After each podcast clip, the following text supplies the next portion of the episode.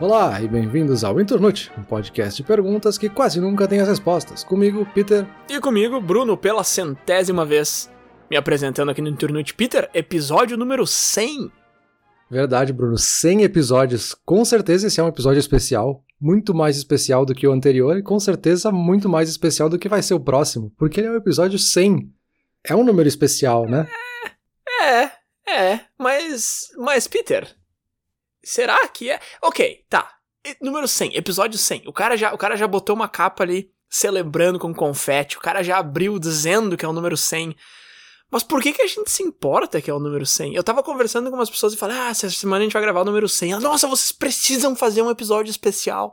Por que que não tem lei que diz que tem? Por que que a gente valoriza tanto esse número 100? Eu acho que é justamente isso que a gente vai falar hoje, não? Exato, e isso é comum não só para os 100 episódios, né? Mas a gente vê isso em muita coisa. Ah, é o aniversário de 10 anos da empresa, é o centenário da independência, é o jubileu dos 50 anos da cidade. Sempre tem alguma coisa com essas datas redondas. E por que que os 12 anos não são uma data mais importante de celebrar? Porque a gente está celebrando mais tempo ainda do que 10. Por que, que o 9 é menos importante? Por que a gente tem essas manias de celebrar algumas coisas e tornar essas datas especiais? Por que, as outras datas são, entre aspas, menos especiais? E até pra gente pegar uma coisa bem básica, assim, do dia a dia que, obviamente, todo mundo celebra, né? A gente tem o nosso aniversário.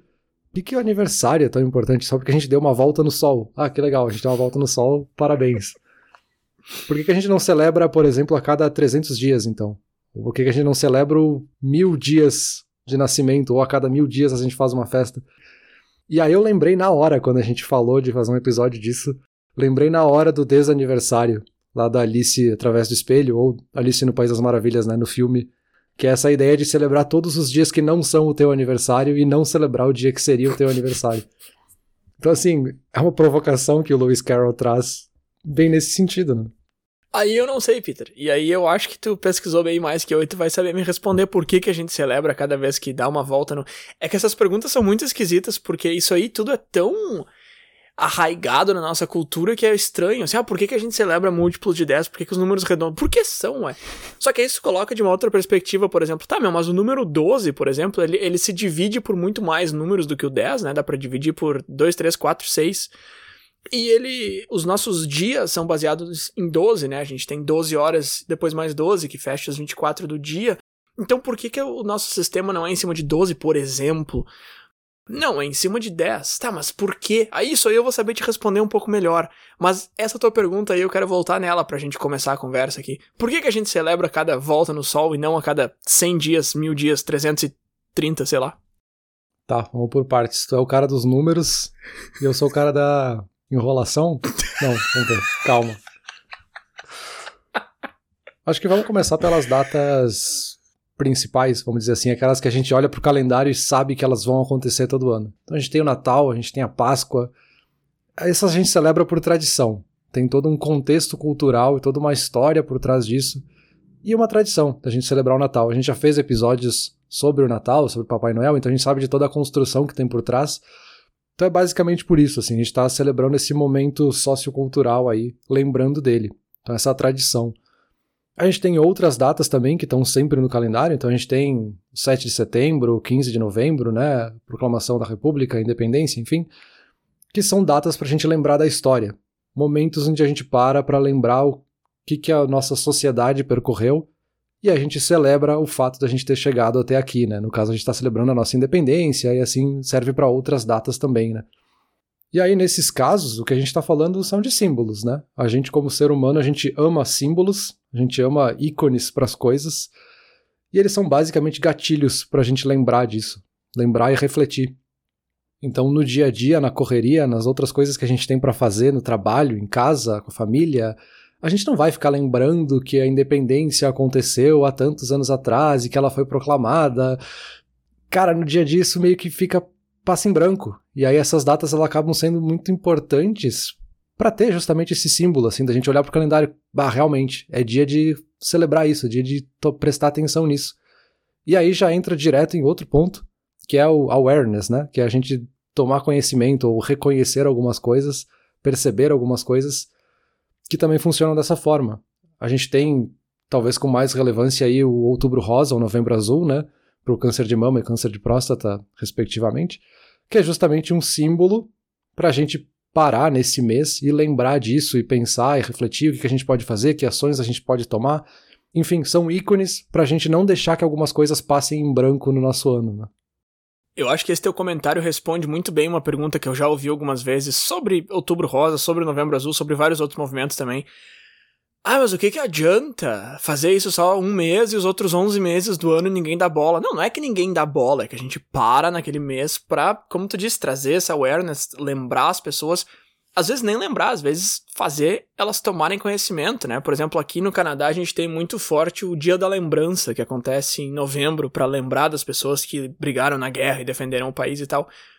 Que é uma história e uma parte toda da história do Canadá que eu não conhecia, óbvio, né? Não nasci sabendo, então em algum momento da minha vida eu não conhecia e quando eu passei por esse dia pela primeira vez, eu conheci. E é bem interessante, tem todo um, um ritual, que tu doa um dinheiro, aí tu ganha uma florzinha que tu usa na lapela, e aí tu começa a ver a florzinha aparecendo com as pessoas usando a partir ali do final de outubro, começo de novembro. E é a mesma coisa, ah, que, que adianta lembrar dos soldados só uma vez por ano? Não, é exatamente isso, é para trazer essa lembrança, trazer essa memória. Eu, por exemplo, aprendi sobre essa parte da história por causa desse dia da lembrança e tal. Então acho que esse teu comentário responde muito bem essa pergunta. É, uma discussão que eu até já ouvi, que eu acho que ilustra isso bem, é de alguém reclamar de alguma data, ah, por que, que a gente celebra esse dia, que não vai servir para nada e os outros 364 dias do ano a gente não precisa pensar nisso, é isso? E aí o contra-argumento que eu ouvi era de justamente, tá, então dia de finados, por exemplo, não significa nada para ti. Não, não, dia de finados é pra gente lembrar as pessoas que passaram, é pra gente lembrar os nossos familiares que se foram. Cara, é exatamente o mesmo argumento para qualquer outra data, que a gente tá justamente tentando criar esse símbolo pra gente lembrar de alguma coisa, pra gente colocar isso na nossa cabeça, pra gente refletir sobre aquilo, sabe? Mas claro, existem dias que realmente são inúteis, né? A gente tem na legislação vários dias, né, que são leis pra gente celebrar algumas datas. Todo mundo conhece algumas datas que são estranhas, às vezes a gente vê em alguma rede social algum post falando do, sei lá, dia do chocolate, e aí tu fica, cara, por que, que tem o dia do chocolate? Quem se importa com isso, né? Então, sim, algumas datas são um pouco forçadas, e aí a gente poderia entrar numa outra discussão que nem nos interessa aqui, falar sobre lobbies e sobre indústrias que também querem criar uma data justamente para que as pessoas pensem nisso e talvez vão a consumir esses produtos que eles estão ali naquela categoria. Mas justamente por ser um símbolo de algo para a gente lembrar, se cria um outro sistema por trás disso de criar uma data para que as pessoas comecem a pensar naquilo, então cria um ciclo quase vicioso aí que Claro, né, essas datas que não têm relevância cultural, que não têm uma tradição, facilmente caem no esquecimento. Né? Sim, aquela velha história do Dia dos Namorados ter sido inventado pela indústria que vende cartão, sei lá o quê. Ou do Natal ter sido inventado pelo sei lá quem, que é uma coisa que a gente já mostrou que não foi bem isso que aconteceu no nosso episódio sobre o Natal. Mas sim, claro, essas datas inúteis são engraçadas. Na verdade, a maioria é meio inútil, né? Se tu pega um calendário que é bem completo, assim, tu vai ver que todos os dias do ano tem diversas celebrações. O dia do chocolate é um ótimo exemplo, mas tu vai achar coisas mais imbecis, o dia da ervilha, sei lá, umas coisas nada a ver. E claro, a maioria das pessoas nem sabe que existe, porque justamente como tu falou, é meio inútil mesmo. É, porque é uma questão muito cultural. Eu reforço aqui o ponto da tradição, dessa da cultura que tá por trás, assim. A gente vai celebrar as datas que fazem sentido para nossa sociedade. Então ali o Outubro Rosa, Novembro Azul fazem sentido na nossa sociedade. Se em algum momento a gente felizmente curar o câncer, por exemplo, talvez essas datas percam a relevância. E a gente celebre só, sei lá, o dia que a gente descobriu a cura para o câncer. Então ela tem um fator cultural muito forte e que justamente dependendo aonde a gente vive, em que cultura a gente vive, né, como a gente vive, as datas que a gente vai celebrar são diferentes. Então, para citar um exemplo, né, a Igreja Católica tem um calendário de santos. Todos os dias tem um santo ou dois ou mais de dois que são celebrados naquela data mas muita gente nunca nem ouviu falar, nem sabe que santos são celebrados. Talvez lembrem de São João e Santo Antônio, alguns desses. Mas a gente tem santos todos os dias, se a gente quisesse celebrar. Então, para quem está muito dentro da cultura católica, provavelmente conhece essas datas ou algumas dessas datas. E ainda nesse lado cultural, às vezes tem coisas curiosas que acontecem, né? Se a gente pegar a festa de 15, né? Super comum aqui no Brasil, as festas de 15 anos onde principalmente as meninas comemoram né, o aniversário de 15 anos como uma data especial para elas. Nos Estados Unidos e Canadá acontece uma celebração muito parecida, mas é com 16 anos. É só um ano de diferença, mas é a mesma coisa, a mesma data, mas não é bem a mesma data. de novo, né, um fator cultural que influencia em como a gente celebra as coisas. Sim, é literalmente a mesma festa, que tem um conceito bem esquisito por trás, diga-se de passagem, que é a apresentação da moça à sociedade, que hoje em dia não se encaixa mais nesse contexto, mas é engraçado como uma parte da tradição perdura. E sim, isso é muito engraçado mesmo, porque que é idades diferentes. Se tu pegar outros países, vai ter outras idades também. Tu vai achar essa, essa mesma tradição quando completa 18 anos, por exemplo. Uh, o que é curioso. E esse calendário de santos aí é bacana. Eu tu tava falando aqui, eu pensei, mas tem tanto santo assim, né, pra encher um ano inteiro. E eu fui, pesquisei rapidamente aqui e vi que existem mais de 10 mil santos na Igreja Católica. Fica aí uma nota de rodapé que eu não fazia nem ideia. Eu achei que era, tipo, sei lá, bem menos. E aí, pra gente ir aos pouquinhos se encaminhando pro aniversário, talvez seja aí o, a celebração ou a data especial mais comum que a gente vê na nossa vida, nas nossas vidas tem essa coisa de justamente, né, aquele argumento que volta com as pessoas que são contra os aniversários, de que, ah, só deu uma volta no sol, tu vai celebrar isso só porque deu a volta no sol. E sim, a tradição muito vem disso, e justamente as nossas sociedades, ou a maioria das nossas sociedades, tem origem na agricultura, então a gente dependia muito do ciclo da natureza, do ciclo do clima para a gente sobreviver. E essas culturas celebravam muito o período onde eles faziam a colheita. Então isso acontecia uma vez por ano, aquele momento de maior fartura, onde eles colhiam mais os seus alimentos e eles podiam aproveitar mais. Consequentemente, as pessoas estavam muito mais felizes e celebravam muito aquelas datas. E aos poucos se foi criando essa tradição de todo ano celebrar a colheita, e isso obviamente transborda para outras coisas, né, que vai celebrando aniversários de outras coisas. Por exemplo, né, essa lógica vai lá pro celebrar o nascimento de uma criança que foi um momento especial naquela família e a gente traz essa mesma ideia de celebrar esse momento feliz ali também, né? Então isso passa para outras coisas ao longo da história, né? E isso vai até chegar na nossa legislação mesmo, assim, isso é coisa que vira parte estruturante da nossa sociedade, né? A gente tem a data de nascimento na nossa carteira de identidade, tá ali, é super importante.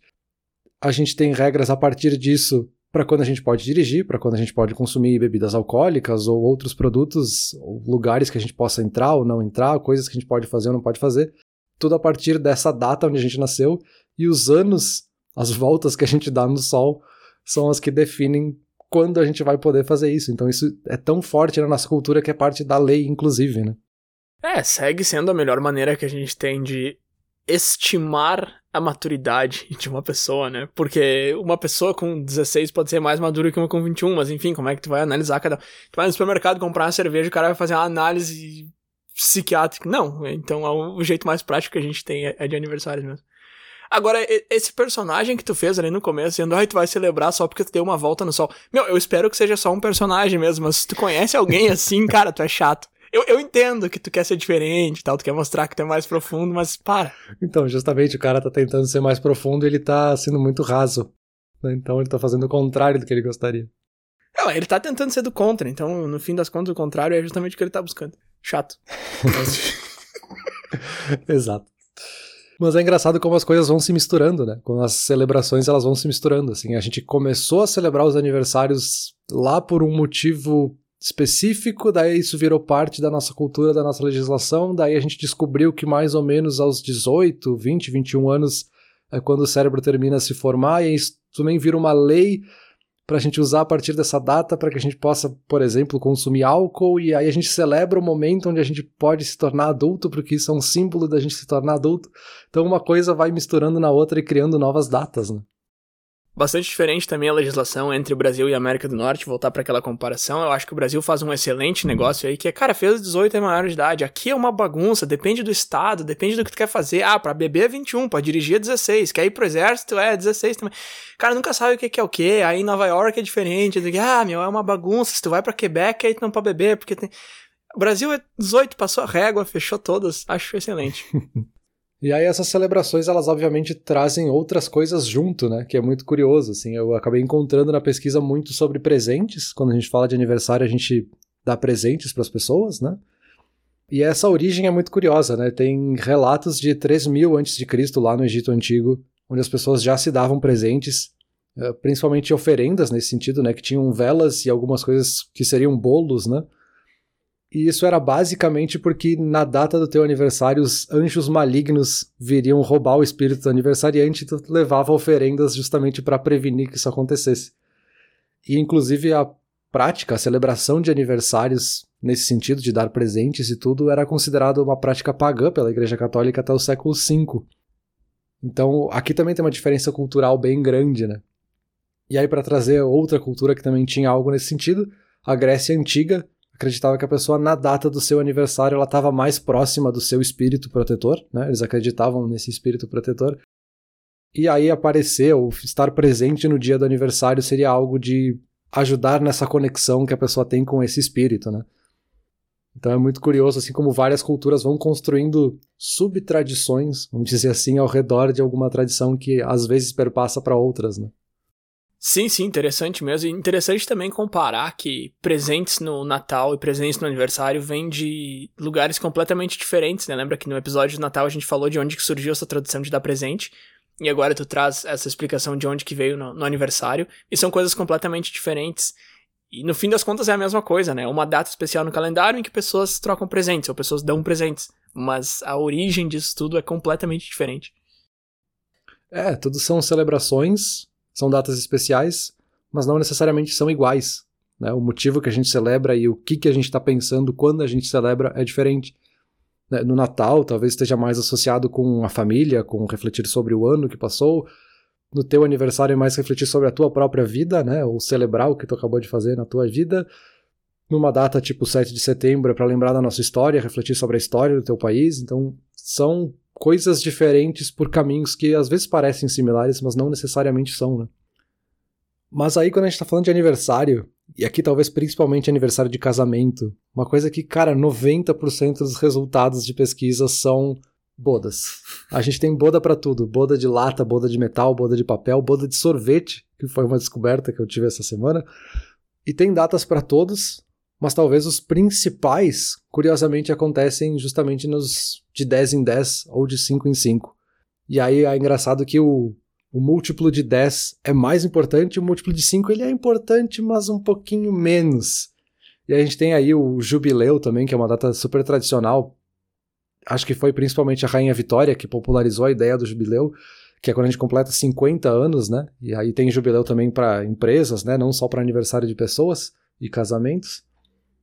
E aí eu encontrei uma coisa muito curiosa entre tudo isso, que na Alemanha e na Holanda, nos Países Baixos, se celebra as bodas de salsinha, que é quando a gente celebra 12 anos e meio de um matrimônio e todas as pessoas costumam vestir verde nessa data. Então é uma data meio paródia que surgiu e virou tradição em dois países já. Então é muito curioso como meio que todo mundo fica nessa dúvida, eu acho, né? De, ah, porque a gente tem boda para tudo, a gente não sabe de onde é que vieram essas definições de bodas, né? Mas o que me interessa, assim, por que que, por que, que tem que ser no aniversário de 10? Por que, que tem que ser quando dá um ano? Por que, que não pode ser justamente aqui 12 anos e meio, que nem essa boda de salsinha?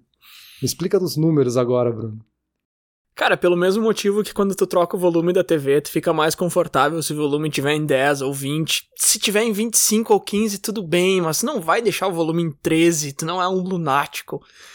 O nosso cérebro funciona assim, Peter, em múltiplos de 10 ou de 5, talvez. Mas não é uma coisa. Eu digo nosso cérebro funciona assim, mas não é uma coisa biológica, evolucionária. Não é isso. O nosso cérebro funciona assim porque o sistema numérico que a gente usa é assim. Agora, a pergunta interessante é por que, que o sistema numérico que a gente usa é assim? Aí a gente começa a entrar na parte interessante aqui.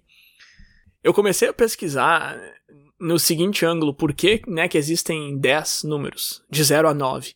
Porque todos os números que existem a partir daí são feitos com esses 10 números, né? 0, 1, 2, 3, etc. Até chegar no 9. Tá, mas por quê? Por que não existem, sei lá, 8? Ou por que não existem 12, que nem a gente falou lá no começo do episódio? 12 parece ser um número que faz bastante sentido com a nossa vida e tal. Por que, que são 10? Tá, basicamente é pelo seguinte. Obviamente que desde os primórdios existem sistemas para contar as coisas. Eu preciso saber quantas ovelhas eu tenho aqui. Qual foi o primeiro sistema aqui que foi criado? Um monte de pauzinho, né? Então, se tu tem cinco ovelhas, tu desenha cinco pauzinhos. É isso. Esse sistema aí era usado lá pelos gregos, hebreus, egípcios, povos antigos. A gente teve depois disso os numerais romanos, que todo mundo conhece, que são usados até hoje para título de capítulo em livro e coisas mais assim. Minha avó tem um relógio com numerais romanos, que, pô, é legal, é bonito, estiloso, mas é um saco de usar, né, cara? Porque números pequenos com numerais romanos tu usa, vai tranquilo, assim. Mas quando é um número enorme, tipo se for um ano, por exemplo, 2000 e tanto, já é um saco, já fica um monte de letra.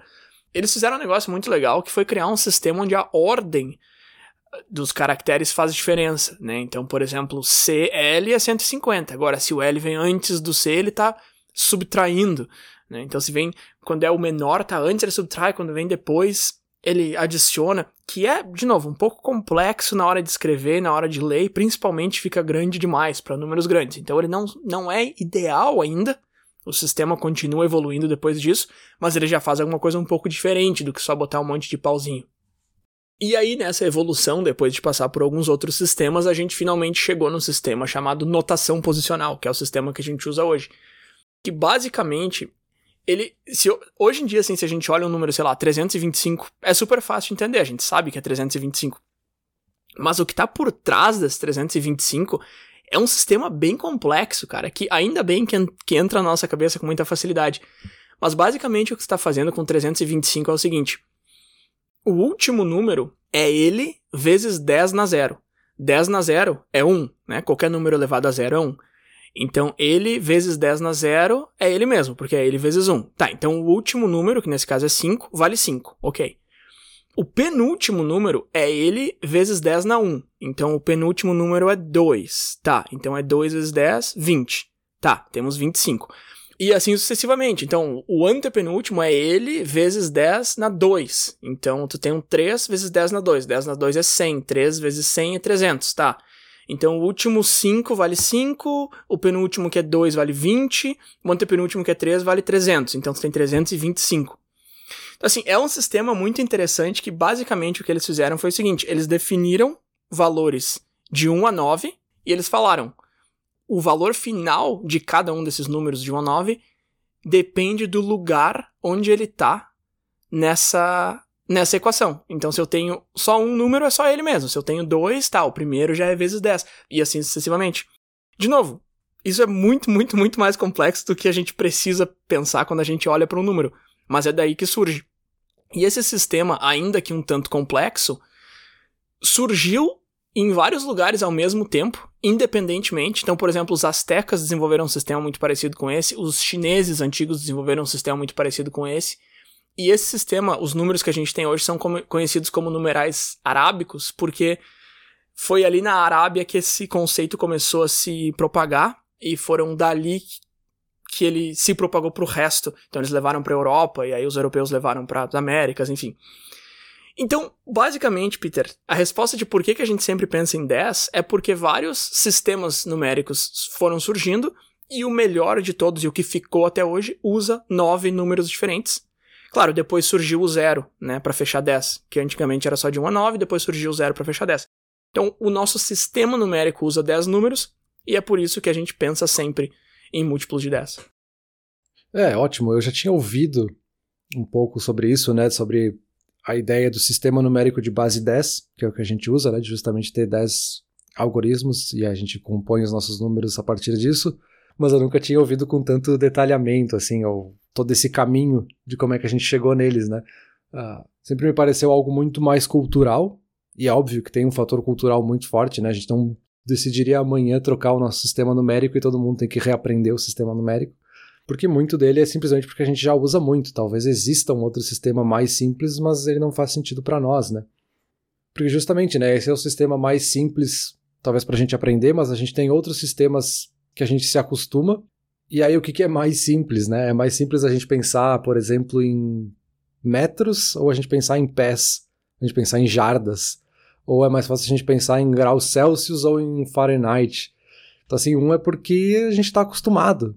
E aí tem uma discussão já de décadas nos Estados Unidos, por exemplo, de, de adotar o sistema métrico, mas é algo que leva gerações para acontecer.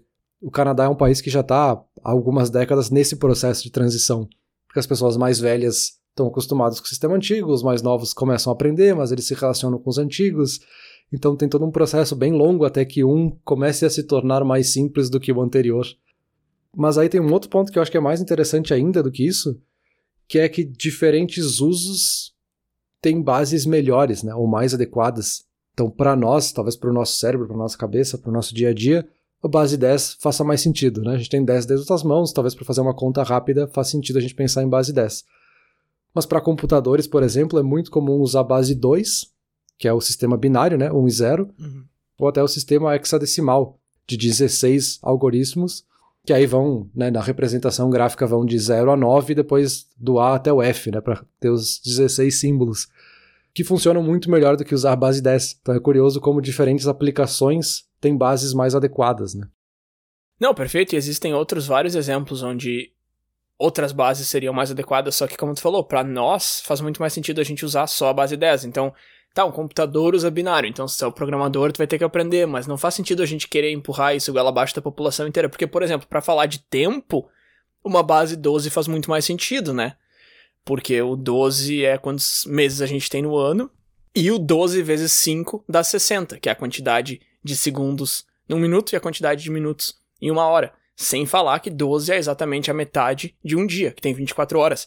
Então tu vê que ele se relaciona muito melhor com a contagem de tempo do que a base 10. Mas, de novo, tu não vai esperar que uma pessoa fique trocando de uma coisa para outra. Que é meio que o que o Canadá e a Inglaterra fazem com o sistema imperial e o sistema métrico. Eles usam uma coisa para uma coisa, outra coisa para outra. Tipo, quando é velocidade é milhas, mas quando é distância é quilômetros. Putz, eu entendo, sabe? Como eu acabei de dizer, faz sentido, mas ao mesmo tempo fica confuso. Porque tu tem que aprender duas medidas. E como tu falou ali, é muito difícil fazer essa troca. Então, no fim das contas, a gente fica com base 10 porque meio que é a melhor, assim. Isso de trocar do imperial pro métrico parece fazer bastante sentido porque o métrico ele é todo em base 10 e o imperial não.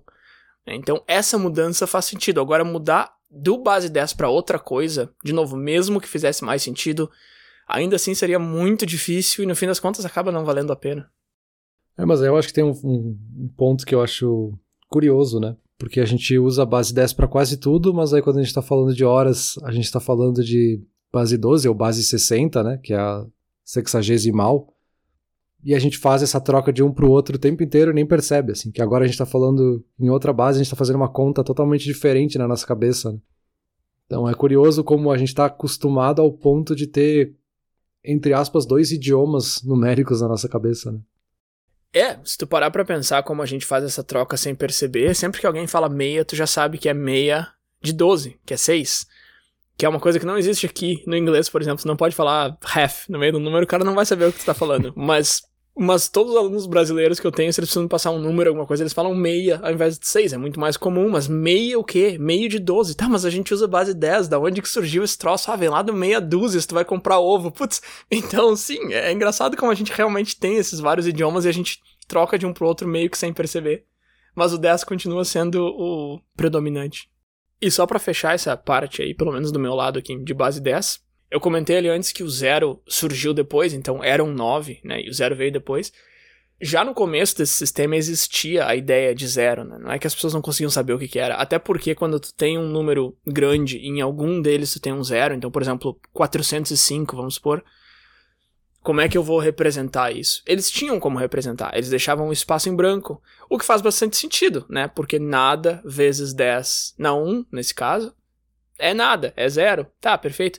Só que o problema com isso é que fica muito ambíguo, né? Tá, tu fica ali, tá, será que isso aqui é um espaço em branco?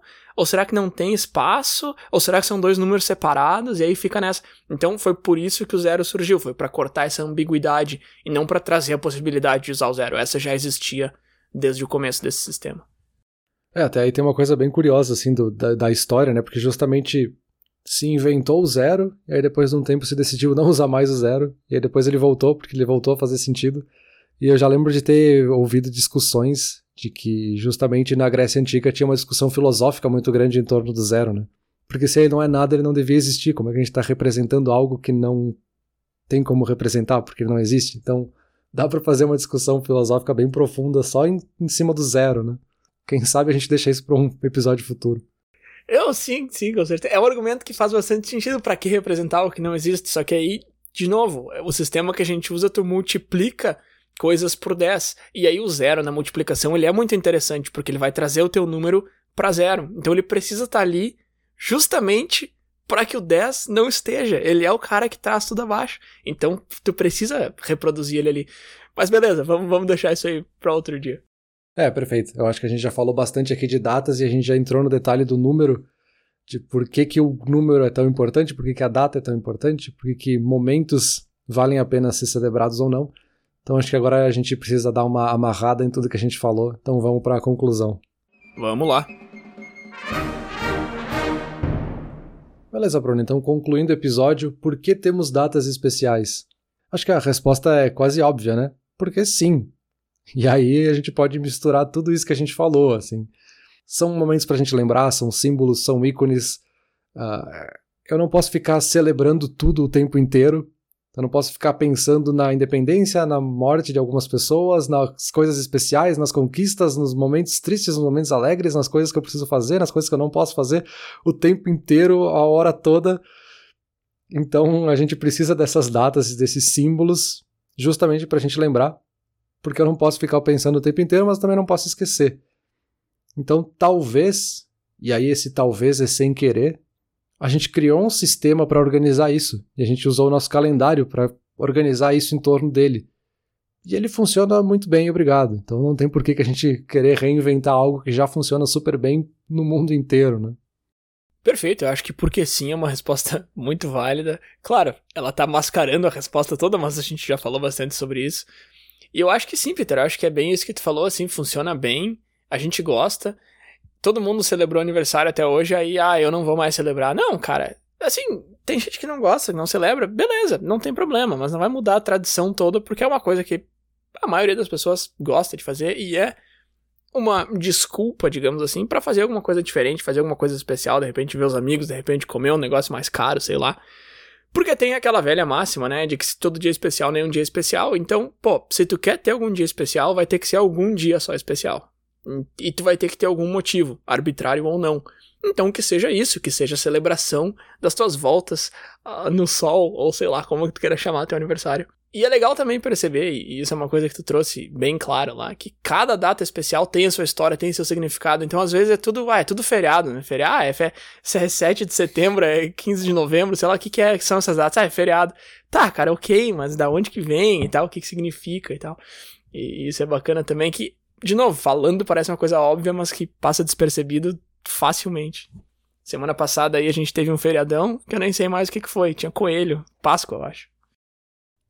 É, não pode deixar passar despercebido, né? E aí, como a gente tá justamente num episódio especial, não pode passar despercebido aí o nosso agradecimento pro pessoal que nos ouve, que acompanha os nossos episódios, que compartilha eles, que manda pros seus amigos. E aqueles que não gostam, que querem mandar para os seus inimigos também, a gente não vê nenhum problema nisso. Mas, Bruno, eu acho que chega de celebrar, né? Eu acho que vamos pro próximo episódio, que aquele a gente não vai celebrar nada, vai ser bem sem graça mesmo, não vai ter nada de especial. E a gente fica por aqui, né? Valeu. sim, sim, já tô pesquisando pro próximo, nada de especial, bem comunzão. Valeu.